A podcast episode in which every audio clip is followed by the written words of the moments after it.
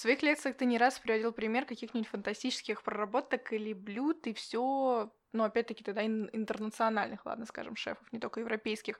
А что подобного можно увидеть в Москве, в Питере? Вот такого же там, вот, э, как ты рассказывал, кто-то там что-то вырастил, кто-то что-то завялил, кто-то что-то там придумал. Мы тебя забомбили вопросами про Россию. Да не, нормально. Нет, это... мне интересно как раз. Э, ну, стоит признать, что я, к сожалению, не очень в ней ориентируюсь, к слову, но... Э, но в Копенгагене? Да. Не, у нас эм, были такие места, где, по крайней мере, ребята, стажировавшиеся во всех тех местах, приезжают сюда э, и как-то пытаются это здесь одомашнить. Э, я вот так вот сходу прям сейчас, чтобы сказать, кто вот сейчас такое делает, не скажу. Эм... Ну что-то, может быть, ты вот видел в меню или где-то прочитал, что ты такой, блин, неплохо не, ну ребят вот замутили. В Питере открылся недавно ресторан Мил, а, и там у них, например, очень вкусная камбуча и вотер кефир и домашний имбирный лимонад, ну какие-то такие штуки. А вотер кефир это что? Ну, кефирная бактерия, она может расти не только на лактозе, но и просто в сладкой воде. Это немножко другая. То есть она есть милк кефир и вотер кефир. Это немножко разные бактерии, но очень похожие. И, соответственно, ты можешь делать лимонады э, при помощи бактерий, которая делает вотер кефир. И он такой и кислый, и вот по-английски называется фанки, такой, ну, с хитрым таким запахом, короче. А, и они вроде еще что-то ферментируют, какую-то они там закваску привезли модную. Ну, вот, э, и то я там был один раз, и запомнилось мне только камбуча. Ну вот. Э, кто-то постоянно что-то делает. То есть вот там э, в Кококо ребята постоянно ставят какие-то гарумы, делают какие-то миса, кодзи выращивают, и вот это вот все куча матерных слов, про которые я много в лекциях рассказываю подробно. Эм, просто чтобы сейчас не распространяться. И, ну, как бы да, они это делают. Я не знаю, насколько они готовы этому научить человека, который придет стажером, и не знаю, насколько это можно прочувствовать в меню, потому что меню у них диктуется другими людьми. Там есть э, э, Игорь Гришечкин, который mm-hmm. шеф, и который вот придумывает все эти чебурек в виде чебурашки и прочую прикольную новую русскую кухню. Так, почему мы еще не были в Питере? И э, вообще это большое упущение, надо туда ехать. Но Даша была как-то на пире, ага. э, на, ой, нет, на завтраке на шефа. Шеф, да. э, вот, и походила там, а я сидел. Ну, это было мое такое первое погружение, эти три дня.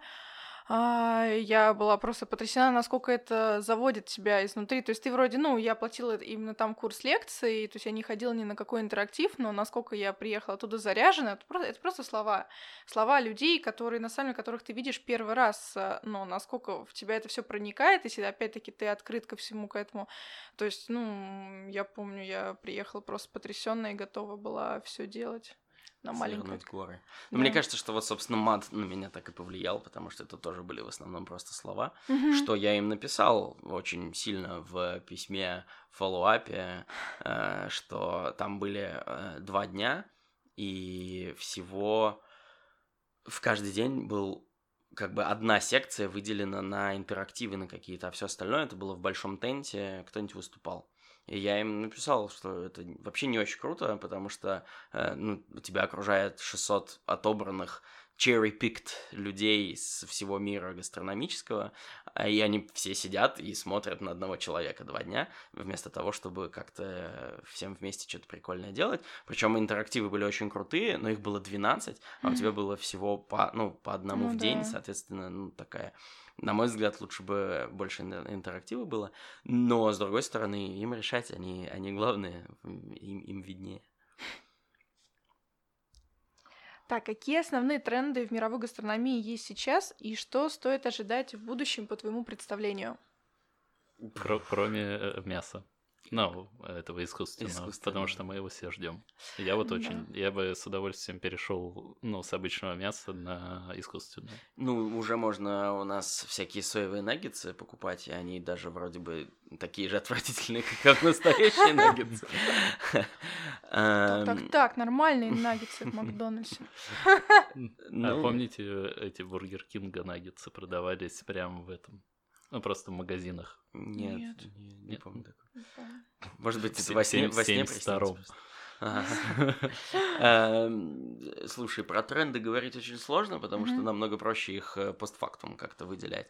Эм, тем более, что э, из-за того, что сейчас тема очень горячая, очень модная, и, в общем, как там шеф-повара, новые рок-звезды, вот это все, и очень много вот каких-то людей, не имевших до этого отношения к еде, внезапно берут и уходят в нее и что-то начинает в ней делать, то можно вот, например, подкасты про еду можно считать трендом, но в принципе подкасты взлетают, и сейчас есть какое-то сумасшедшее количество на английском, на русском не знаю. На э, русском практически нет. На английском какое-то сумасшедшее количество подкастов про еду, начиная от Дэвида Чанга, который внезапно начал зачем-то делать подкаст, хотя, ну, прикольный такой, я его слушаю. Там... Дэвид Чанг. Дэвид Чанг, Мамафуку групп. Ну, Какая? Музыкальная, в смысле? Не-не-не, группа ресторанов Мамафуку. Uh, у них. Я вообще вне контекста. Ну вот, видишь, надо... Стыдно вырезаем это место. Надо раскачивать свою карту, рисовать. Дэвид Чанг, ну, там близкий друг Рене Редзепи, при этом близкий друг, э, опять же, почившего Антони Бурдена, и вот они там все вместе что-то делали. Он Ugly Delicious для Netflix снимал, абсолютно невероятное шоу. Он э, записывает подкаст Дэвид Чанг Шоу. Ну, в общем, mm-hmm. а Мамафуку у них там один двузвездочный ресторан в Нью-Йорке, сетка по всему миру. Эм, есть там сторожилы типа Sporkful, ну, короче, в общем, подкасты, да, какой-нибудь Netflix про еду, там какое-то сумасшедшее количество выпусков. Это можно считать трендом в еде, делать шоу для Netflix?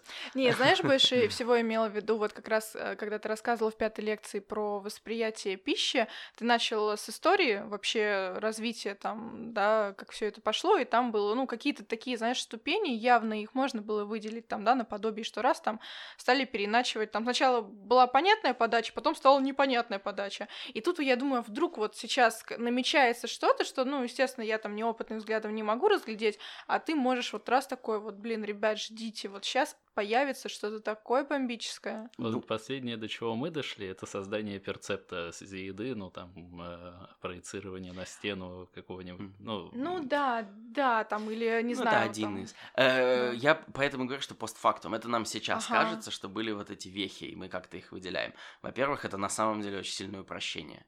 То есть э, параллельно с вот этими вещами развивались какие-то абсолютно другие вещи, э, начиная от того, что просто мы на все это смотрим со стороны какой-то даже не европейской, а франко-ориентированной гастрономии, но при этом чего-то другое параллельно происходило в Японии, в Китае, в Индии. Там вот слушал недавно гастропод про карри, например, и про то, как каким Это... образом карри стал национальным продуктом Англии и так далее.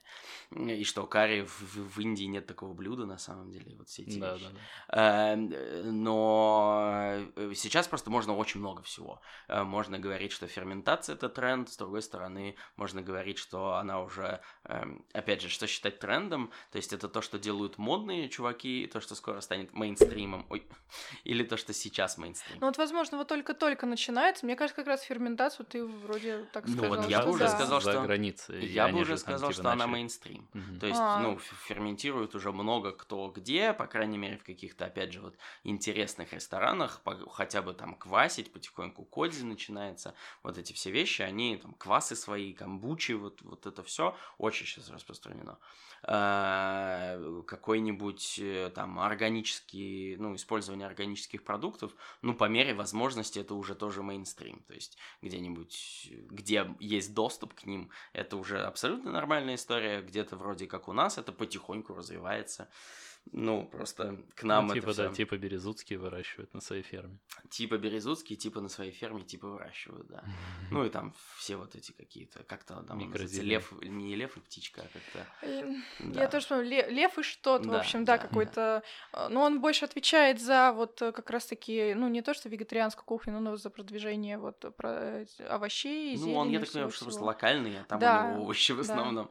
К нам не дошел тренд слоу-фуда. Кстати, ну, да. как сказать, к нам привозили этого, как его, как его зовут, слоуфудер, этого итальянского дедушку. Э, я, я кто написал манифест? Да, да, я не помню, как его зовут. Ну, который вот там это все университет Турине у него, по-моему, вот это все. Uh, он, ну, короче, я с ним пересекался в какой-то момент uh-huh. в Дании. Эм, э, Я не могу сказать, что он к нам не дошел. Он просто в том формате, в котором манифест озвучен, он ни докуда не дошел. Он просто в какой-то разной вариации. А в каком формате озвучен манифест? Я, если честно, не помню уже точно. Но... Ну, на самом деле, например, органическое, вот использование органических продуктов это часть этого манифеста. Главная мысль в том, что думай, что ты ешь. Вот это так, если очень коротко. И э, там э, изучай историю того, что ты ешь и так далее. Ну, в принципе, в каком-то смысле это к нам приходит, э, в том числе, не знаю, оно, может быть, не приходит к нам там через еду, но приходит, например, через кофе. Потому что уже сейчас да. странно не знать, вот ты сейчас пьешь там бразильский хани или, да. или и кто конкретно, вот чьими руками он обжарен, собран и так далее. Все знают там обжарщика в своем любимом кофешопе, грубо говоря. Ой, я так банально сейчас восприняла slow food, я не знаю, правильно или нет, это то, что, ну, якобы просто такая медленная, размеренная подача идет блюд, я неспешная. Тоже. Я тоже. И я тут вспомнила, как мы были год назад э, в том счастливом мае в Барселоне и пошли в ресторанчик какой-то, да, очень локальный, нашли его на Yelp, были очень довольны, там были всякие морепродукты интересные, и мы заказали там две закуски два основных блюда. И мне было настолько сначала удивительно, когда нам вдруг принесли одно блюдо. я как бы такая, ладно, я подожду, меня в семье учили ждать, когда принесу другому человеку поесть. Я буду ждать, и я жду, жду, жду, и понимаю, что ничего не приносит. И как бы мы начали с тобой все это шерить. И, в принципе, это было здорово. Как только мы доели, минут, наверное, только через 10, то есть выдержалась пауза, нам принесли еще одно блюдо. Потом поели еще минут через 10 еще. И так, так, так, так, так. Это было, ну, мне мы сначала было немножечко необычно, а с другой стороны, потом я поняла, что это какой-то такой опыт, совершенно необычный для меня. И мне на самом деле очень понравилось. Зато запоминающийся. Да. И я потом белковый удар словил. Ну да, лежал объелся. Лежал на следующий день с температурой. Ну, тут э, нужен дисклеймер, что я не помню наизусть манифест Slow Food. И это некоторое мое прочтение того, что я слышал со сцены, когда этот милый итальянский дедушка что-то говорил, и его переводили на английский. Ну, то есть, как бы, в общем, как я там сериал «Мост» смотрел на датском с английскими субтитрами, переведенными через промпт. Вот я примерно Ты амбассадор так. просто. Да, не, да, абсолютно да, да. вообще. Я вот, если меня сейчас э, консульство позовет туда жить ради, за это, я соберу вещи и уеду. У нас спонсор сегодняшнего выпуска — это господа Дания. Это посольство России в Дании. Нас уже на серьезном уровне спонсируют, в общем.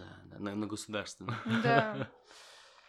Так, какие основные проблемы ты видишь на пути развития гастрономии в России? Опять все к одному. Мне просто интересно, ребята, ну вы что? Или проблем нет, и все здорово, и так держать, что? Ну... Э, проблем куча. Ну, проблем всегда куча, и они э, очень обычно... Э, что человек считает проблемами, в некотором смысле больше говорит о нем, чем о, о проблемах. Э, ну, вот парочку я уже сказал. Это вот этот э, стеклянный потолок, просто что у нас огромное количество да. э, людей сами себя закапывают и не развиваются. Я думал, ты про стеклянный потолок имел в виду вообще во всем мире. Не, ну, он во всем мире есть, ага. но он разный. Ага. Э, да, у нас э, абсолютно какая-то несистематическая история с этим образованием. То есть есть государственное, оно довольно фиговое, есть негосударственное, и оно вроде бы тоже довольно фиговое по другим причинам. То есть, например, когда ты идешь в какую-то дорогущую школу, может даже едешь за границу, и тебя там учат готовить на э, эти, как они называются, французские-то э, печи дорогущие. М- Манф, Манфер, Мат, Матфи, не помню, короче, неважно. Э, ну, в общем, когда тебя да. учат на каком-то крутейшем, дорогущем оборудовании что-то делать, э, и ты потом приходишь в ресторан и говоришь, так, где тут мои термомикс, витамикс, и Ребята, тебе говорят, я жду миллионов. Да, да, и тебе говорят, на, на нож на, да. значит, э, газовую... Да, газовую плиту, и вот здесь духовку надо держать для того, чтобы она не открывалась, вот здесь можно резиночкой зацепить, э, и ты как бы, ну, тоже, в общем, без, бессилен довольно. И... То есть нет вложений каких-то, ты хочешь сказать? Нет, нету а может быть, все просто идет от того, что пока еще немножко не достигла вот эта культура еды, что она прям, ах, прям культура. Да, не, ну у нас э, культура еды, на мой взгляд, неплохая. У нас есть много неплохих, опять же, ресторанов. У нас пока что нету такой, на мой взгляд, степени внимания к вещам. У нас есть mm-hmm. там внимание к собственному эго в больших количествах. Но вот когда мы выписывали э, на консалтинг девочку из Дании, э, запуская рестик, ну откуда мне еще выписать? Mm-hmm. Откуда знаю? Э, она абсолютно нам вынесла мозг тем, на какие вещи она обращает внимание и насколько вдумчиво она подходит. Это вот как раз история про посещение ресторана как опыт, и что еда это маленькая часть этого процесса. А, и там всякие трюки она показывала крутые, как там обселить напитки и вот это все. То есть это и бизнес при этом там тоже в этом завязан. А, но, ну, мы к этому придем. Э, я скорее про ну, опять же, могу говорить про то, что знаю. Вот э, там, опять же, в Дании, когда ты идешь учиться в какую-то школу гастрономическую, ты там, в зависимости от конкретной школы, ты полгода учишься очень плотно на вполне понятном бытовом оборудовании, периодически еще устраивая тестовые ужины, а полгода ты идешь просто работать в заведение, тебе там платят студенческую зарплату, э, за тебя пишут отчеты раз в месяц, и через полгода большой такой отчет, значит, в школу, и потом ты возвращаешься в школу, и еще полгода уже как бы по спирали следующий уровень проходишь. И в итоге через три года у тебя полтора года опытно работы в настоящих заведениях, на настоящих задачах оборудования, и полтора года обучения в серьезный прям грайн, там, ну вот, пять дней в неделю, все по жесткому. И, ну, это системный подход к образованию. А, извини, сейчас перебью, насколько, может быть, я, конечно, ошибаюсь, но вот там от каких-то там родственников, допустим, я, которые где-то за границей сейчас живут или учились когда-то, я тоже слышала, что у них в целом проецируется это на все образование. То есть, э, условно, да, там ты учишься, но потом ты обязательно работаешь где-то там, а не как там у нас там учишься там, ну и, ну не, и ну, ладно. У нас тоже практику надо проходить летом в университете. Ну, ну не настолько, я так понимаю, не настолько это, знаешь, тебя тебя вот действительно теория и практика не настолько они рядом идут. Ну, я бы просто не обобщал. Ну, то есть mm-hmm. я знаю, что так в Дании. Mm-hmm. Я не знаю, как в остальных местах происходит. Я могу представить, что, наверное, так еще много где, но я типа про всю Европу ты не скажешь. Да, это, это как э, довольно, ну, мне там большинство людей, которые живут в Америке, говорят, что бессмысленно говорить в Америке, потому что Америка это такой Евросоюз, mm. в смысле независимости штатов, разницы в налогах. Там, Скорее всего, мы думаем про Нью-Йорк. Ну да, а, либо про Нью-Йорк, либо про Лос-Анджелес, да, либо про Техас. Ну, ну, господи, то же самое в России. Когда мы говорим в России, нас нужно думать, что мы говорим про Москву так... и Питер. Нет? Мы говорим про все остальные города и поселения. Не, ну, в последнее время еще Сочи, там, Владивосток ну появляется потихоньку. А, и э, да, вот в этом еще одна проблема, то, что, ну, гастрокультура, там, кроме, э, не знаю, трех сейчас, четырех городов. Это тоже, мне кажется, иллюзия потому что, э, опять же, сам я не то чтобы пое поехавший, ну, в смысле, много ездил по стране, но у меня есть несколько знакомых шефов, которые и там с какими-то лекциями, с консалтингом ездят, и они говорят, что вообще-то все классно. Да? Да, просто оно такое локальное классно, оно на каких-то, может быть, технологически и идейно немножко старых рельсах, но зато, например, там условный, я сейчас из головы абсолютно беру Ростов, ну вот там все намного лучше там с поставками свежих продуктов. И mm-hmm. свежие продукты довольно сложно испортить, поэтому там прям классно, вкусно, недорого. И, в общем, ну, отличный ты получаешь опыт. Он может быть, да, идейно какой-нибудь там, это в Москве делали пять лет назад, но это в Москве делали пять лет назад хреново из плохих продуктов. Mm-hmm. А там делают из хороших продуктов, с душой, и поэтому все, в общем, тоже неплохо. Я думаю, что это наши какие-то представления, не, не поездивших по, mm-hmm. по, по по городам и весим ну, людей. Да. да, возможно. Почему я так радикально говорю? Это mm, неплохо. Ну, это я тоже на самом деле так думала. Ну да, стоит на самом деле как-то... Давайте съездим в 20 городов-миллионников или сколько их там, и потом будем судить. Ну Сделаем ну, да, отчеты. Такой га- Думаю, га- что это тоже неправильное решение. Гастротур. Ну слушай, знаешь, тебе этот гастротур э, по России обойдется куда дороже, чем гастротур по какой-нибудь Италии, мне кажется, может быть, Франции. Чисто лекарствами. Не, реально, кстати, он дороже обойдется. А, а почему неправильно? Что неправильно? Ну, типа съездить в, в топ, ну, в 20 городов-миллионников. Ну, и... потому что я думаю, что это не в миллионниках. Ну, то есть города-миллионники, они э, по своему устройству более-менее уже все одинаковые, в том смысле, что все через какие-нибудь логистические центры на Кольцевой, и вот это вот все, и все едят в сетевиках больших, и продукты покупают в метро Кашенкери. А в каком-нибудь городе, в котором живет 120 тысяч человек, нету никакого смысла строить большой логистический центр, поэтому все овощи до сих пор идут через рынок. И, и вот там реально шеф идет утром на рынок, покупает реально какие-то свежие овощи, которые сюда свезли только что, и, значит, их используют в ресторане. Ну, то есть я, я думаю, что реальные какие-нибудь бриллианты русской гастрономии, они рассыпаны именно по таким городам. И, и э, к сожалению, Мишлен у нас его нету, и я не знаю, ходят слухи, но я честно говоря, думаю, что если он к нам и придет, то это будет какая-то очень сильно выкупленная история. Ну, потому что пока что я абсолютно не представляю, как он может к нам прийти. Эм, но вот какого-то такого современного аналога нам не хватает, потому что в этом была вся его идея, в том, чтобы рассказать про то, куда стоит съездить далеко, в малоизвестное место, чтобы найти там вот что-то такое маленькое, прикольное, необычное. Ну да, там же одна звезда означает, что можно... Одна звезда, проезжая мимо, стоит заскочить, да. две звезды стоит сделать петлю, три звезды стоит ехать специально. Ехать целенаправленно, да. Слушай, ну расскажи, мальчик из Якутска, о каком-нибудь бриллианте. Респуб... Республики Саха, город 300 тысяч человек. Ты там э, вырос, а мы там сколько раз с тобой бывали. Ну что там, вот есть что-нибудь такое похожее? Да, там есть знаменитый шеф. Да?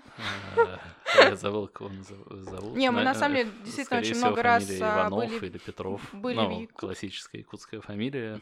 Нет, там есть какие-то известные рестораны, типа Тыгындархан или что-то. А, я вспомнил, там реально какой-то шеф сейчас открыл какое-то место. А, река, озеро, река, озеро, лес называется. Ничего не напоминает? Слышала, я слышала, да.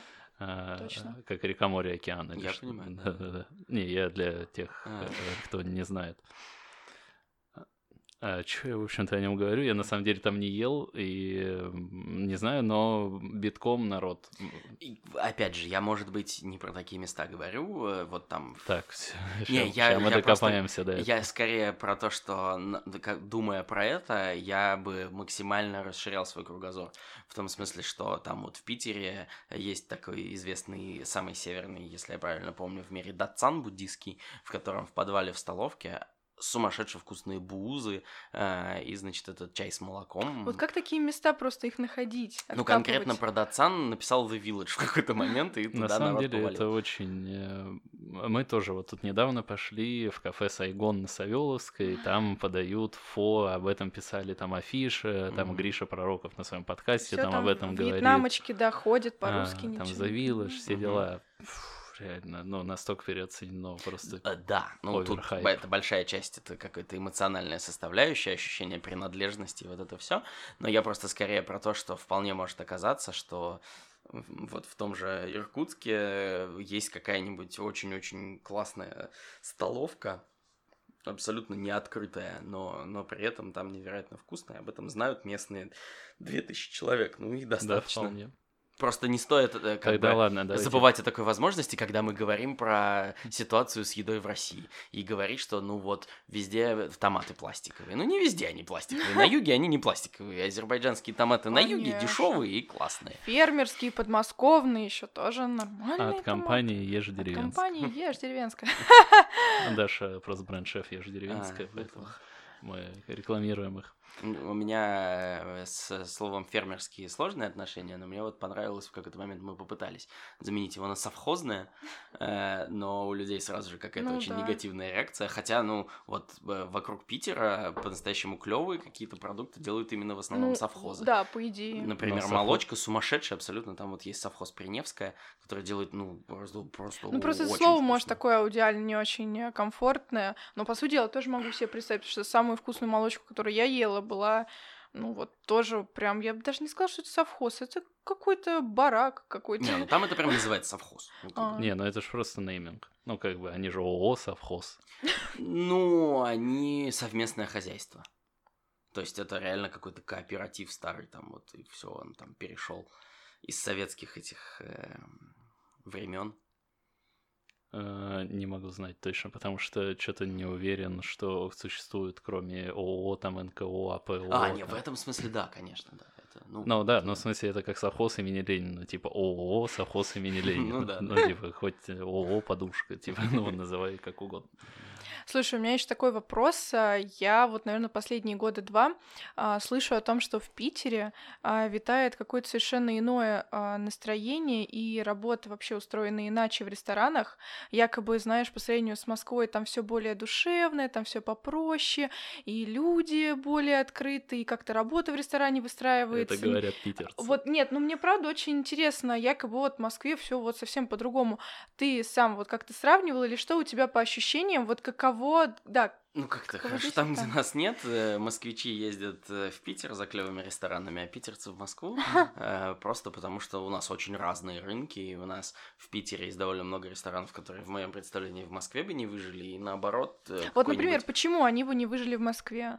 Ну, потому что с такой арендой, как у нас, можно существовать на в три раза меньших проходниках. И, соответственно, ты можешь, вот как у меня есть там кафешечка, это моя на Ваське, но она какие-то просто смешные выручки делает, но вот она сейчас начала нормально существовать абсолютно, не требуя от меня Ты больше. публикуешь выручки, но ты можешь сказать? Ну, или- я вот не, не не, не, не очень хочу, но Ну, просто разговор именно о том, что, ну, какие-то абсолютно, ну, смешные, вот, реально.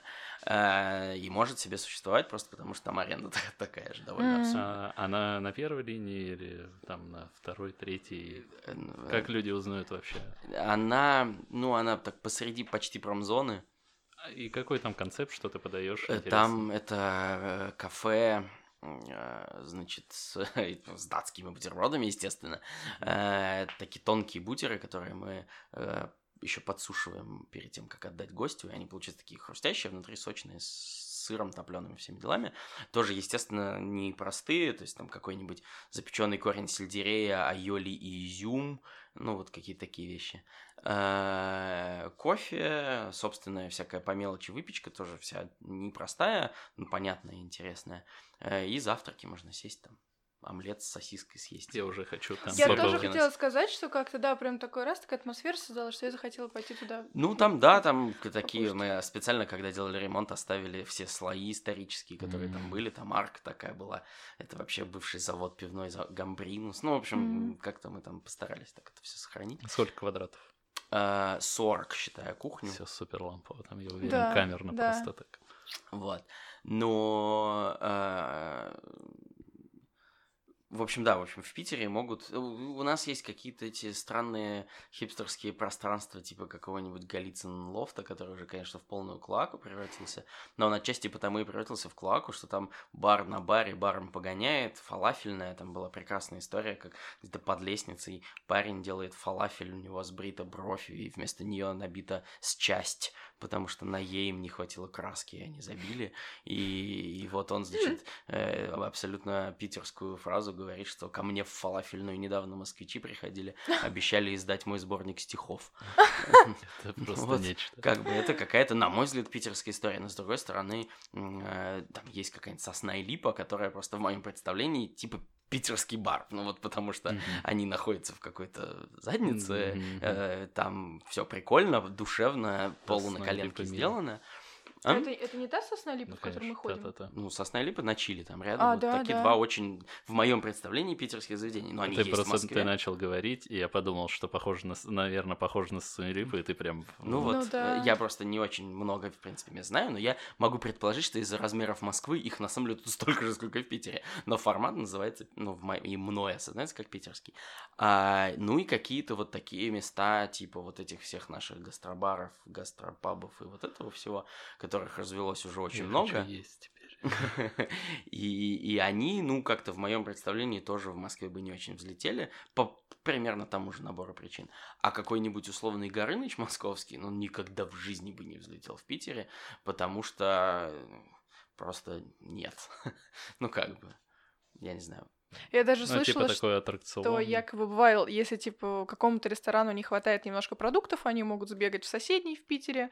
Во- Вообще без взять? проблем, но Да? я не удивлюсь, если в Москве это так же. Ну, это- Нет, Нет? А. нет, в том-то и дело, что, ну, то есть для меня это такой легкий. Не, постоянно вообще Да. мы, конечно, ты просто забегаешь, в бэке же у всех выходят в одно место, и ты просто Кайф. забегаешь к соседям, говоришь, томатной пасты одолжить, он говорит, да, на, держи, или там, Ну, все, вот подтвердилось наконец. я- э, тем более, что у да. нас, э, э, я просто, честно говоря, был уверен, что в Москве точно так же происходит. Э, у нас есть вот эти все переплетения, бывший сушеф этого, теперь шеф там, или сушеф вот здесь и так далее. Помимо того, что все друг к другу ходят, и я надеюсь, довольно честно говорят, кто что думает, а, плюс еще дальше абсолютно нормальная история, там позвонить, сказать, у нас тут там, не знаю, кончилось что-нибудь, типа вакуумные пакеты, вот это самая частая история. Я там подскочу, одолжу у вас 50 штук. Да, конечно, приезжайте, там большие, маленькие, подскакиваешь, забираешь. Ну, вот это абсолютно нормальная история, это мне очень нравится, и мне так как раз кажется, что этого еще даже маловато в Питере, mm-hmm. а вы говорите, что в Москве этого вообще нет. Ну, Может да. быть, опять Может же, не сталкивались. Да, не просто. попадали просто в ту аудиторию, а вот в Сосной Липу устроились поработать быть. Они наверняка нет, с ну, может... меняются томатной Нет, пастой. ну это да. Не, ну мало того, что на чили вот. там, по-моему, нет, в Сосне и Липе там вообще нет еды пока. А, да. Поэтому вполне, да. Они вот. пиво меняются. Ну да. Ну, да. ну, ну, в общем, это какая-то такая... Ну, да, у нас это абсолютно нормально. Не, бывают, конечно, какие-то неприятные истории, особенно э, связанные обычно со сменой власти, когда там одну команду увольняют, другую набирают. Э, тогда там, да, могут какие-то пропадать вещи в процессе перехода и так далее. Но это все, ну так, из ряда вон. Когда вы открываетесь? Э, на Петроградке? Да. Ну, надеюсь, что к концу мая откроемся. А, уже прям совсем ну, скоро. Да, да, да, уже прям стройка-стройка вовсю. К концу мая. Поехали в, в конце мая, поедим. Вы, вы неправильные рестораноходы надо всегда давать месяц, а лучше а. два а. на, а я думал, тебя уже вкатку. А, в смысле, на вкатку. Ну да, да, да. Не, ну это, это понятно, что все заложено. Дальше ты открылся, и тебе надо как-то в себя прийти. Понятно, что все хотят, чтобы сразу же куча народу пришла, э, и я тоже хочу, чтобы сразу же куча народу пришла. Но люди, которые как-то пытаются все-таки понять, в чем реальная суть заведения, они обычно выжидают месяцочек, а то и два, в зависимости от амбициозности проекта, потому что чем он амбициознее, тем дольше ему надо обкатываться. Ну вот видишь, мы ждем, пока депо еще обкатается. Mm-hmm. Не, не идем да. же. Ну, в, в общем, вы, мне кажется, уже дождались того момента, когда там все испортилось. Ну вот, слушай, я тоже, кстати, что-то в последнее время все слышу, что они Ты был? Я был э, довольно быстро после открытия, типа через две недели. Uh-huh и там уже пара мест успела испортиться. То есть то, что мне порекомендовали, уже было ага. понятно, что просто какая-то там не та смена, еще что-нибудь. И это вообще какая-то с этими рынками, мне кажется, история, что, э, ну, особенно с заведениями, которых там 3-4, э, что это не сетки, и у них нету там заготовочных кухонь и таких всяких mm. вещей а контролировать качество да, вот, ну, практически невозможно. А, а потом там какие-то уже мои друзья там еще через несколько недель приходили, и уже даже в тех местах, где мне понравилось, а их было типа всего три уже к тому моменту, они сказали, что испортилось. За исключением там двух мест, которые прям сетевые, уже такие, ну их там точек 20, наверное. Они, да. После это прям получился такой образовательный подкаст. Мы узнали, как правильно ходить по ресторанам. Как а, а что еще как? Не могу. Мы самое главное мы узнали, что, блин, ребят, надо ехать в Данию. Ну, серьезно, да, мы здесь засиделись уже? Мы узнали, как правильно читать манифесты, то, что в сокращенных вариантах. Я бы сказал, что самое полезное это, что надо карту карту строить да. своего представления угу. индустрии, рынке и профессии. А, вообще было бы круто создать такую иерархию. Ну, просто инфографику иерархии вот этой. Ну, приблизительно, но тем Я э, в Питере есть локальная газета «Бумага», mm-hmm. с замечательным сайтом paperpaper.ru. А, и, э, естественно, мы там как-то все переплетены дружбы и так далее. И я предлагал их ресторанному колумнисту собрать эм, генеалогическое древо русских э, питерских ресторанов. Потому что понятно, что этот там был сушефом этого, этот работал официантом там, а потом открыл ресторан. И есть несколько вообще таких институций или рестораторов, через которых прошли все. И она сказала, что идея, конечно, очень интересная, но задача настолько объемная mm-hmm. и сложная, что, ну, пока кто-то не придет с очень большим количеством денег э, в качестве спонсора для этого мероприятия, конечно, делать его. Вот. Но это, конечно, было бы интересно. Да. Я думаю, потихоньку будем закругляться. Да. Но напоследок хотел задать вопрос. Мы обязательно опубликуем твой сайт Бургер, ага. да? А, что там интересно можно почитать? Что ты там пишешь? Ну, там, к сожалению, 10 очень старых переводов моих. Э, я переводил э, сайт Nordic Food Lab э, со всякими странными рецептами. Там про кодзи рассказывается, там есть одна из моих любимых историй про использование свиной крови как заменителя для яйца. Потому что э, там химический состав почти идентичный, и можно делать меренги, можно там запекать и все mm-hmm. такое. Э, там есть целая четырехсерийная история про прототипирование уксусов, про то, как правильно дегустировать, про все вот эти вещи. Что-то там еще есть. Про никстамализацию, по-моему, есть, хотя я не уверен. Возможно, это у меня недопереведенная какая-то статья, mm-hmm. потому что такая древнеацтекская техника изготовления тако. Но э, вот я не помню. Почему у тебя нет телеграм-канала? Э, ну, я э, очень... Как видишь, у меня вот был сайт, я на него 10 переводов сделал, и вот он так у меня и лежит. Mm-hmm. Так что... Ну, слушай, даже телеграм-каналом все равно надо заниматься. Вот, а да. у, у человека ресторан, лекции, мастер-классы все-все-все. Я, я периодически задумываюсь о том, что это, это может прозвучить очень надменно или еще как-то, но, э, возможно, мне бы помог помощник, и его зарплата окупилась бы довольно быстро, но пока я, я не очень представляю, как это может работать, поэтому пока что я этим не занимаюсь. Но вообще Пожалуйста. есть такое ощущение, что если бы человек, э, например, за меня просто набирал какие-то посты в Телеграм, которые я а бы ему продиктовывал аудиозаписями в том же Телеграме кидал, то, может быть, это бы как-то и взлетело. Пожелаем тебе найти помощника. Спасибо. Спасибо тебе. Подкаст просто огненный, на самом деле. Очень, ну, куча сфер, в которых, э, которыми ты занимался, занимаешься. Меня, вот, меня искренне поразила история про hardware. Я прям в, в такие моменты самому хочется что-нибудь запилить такое крутое. А, вот. В общем, мне кажется, Илья очень мотивирующий человек, и где бы, а, какую бы информацию вы от него не получали, будь то какие-то видеотрансляции, какие-то а, его переводы, это однозначно придет к тому, что захочется изучать это еще больше, больше и больше, записывать лекции под диктовочку, и приведет это, может быть, к чему-то очень здоровскому. Так что спасибо тебе, что пришел к нам. Спасибо. Вам спасибо, что позвали. Пока-пока. Пока. Пока.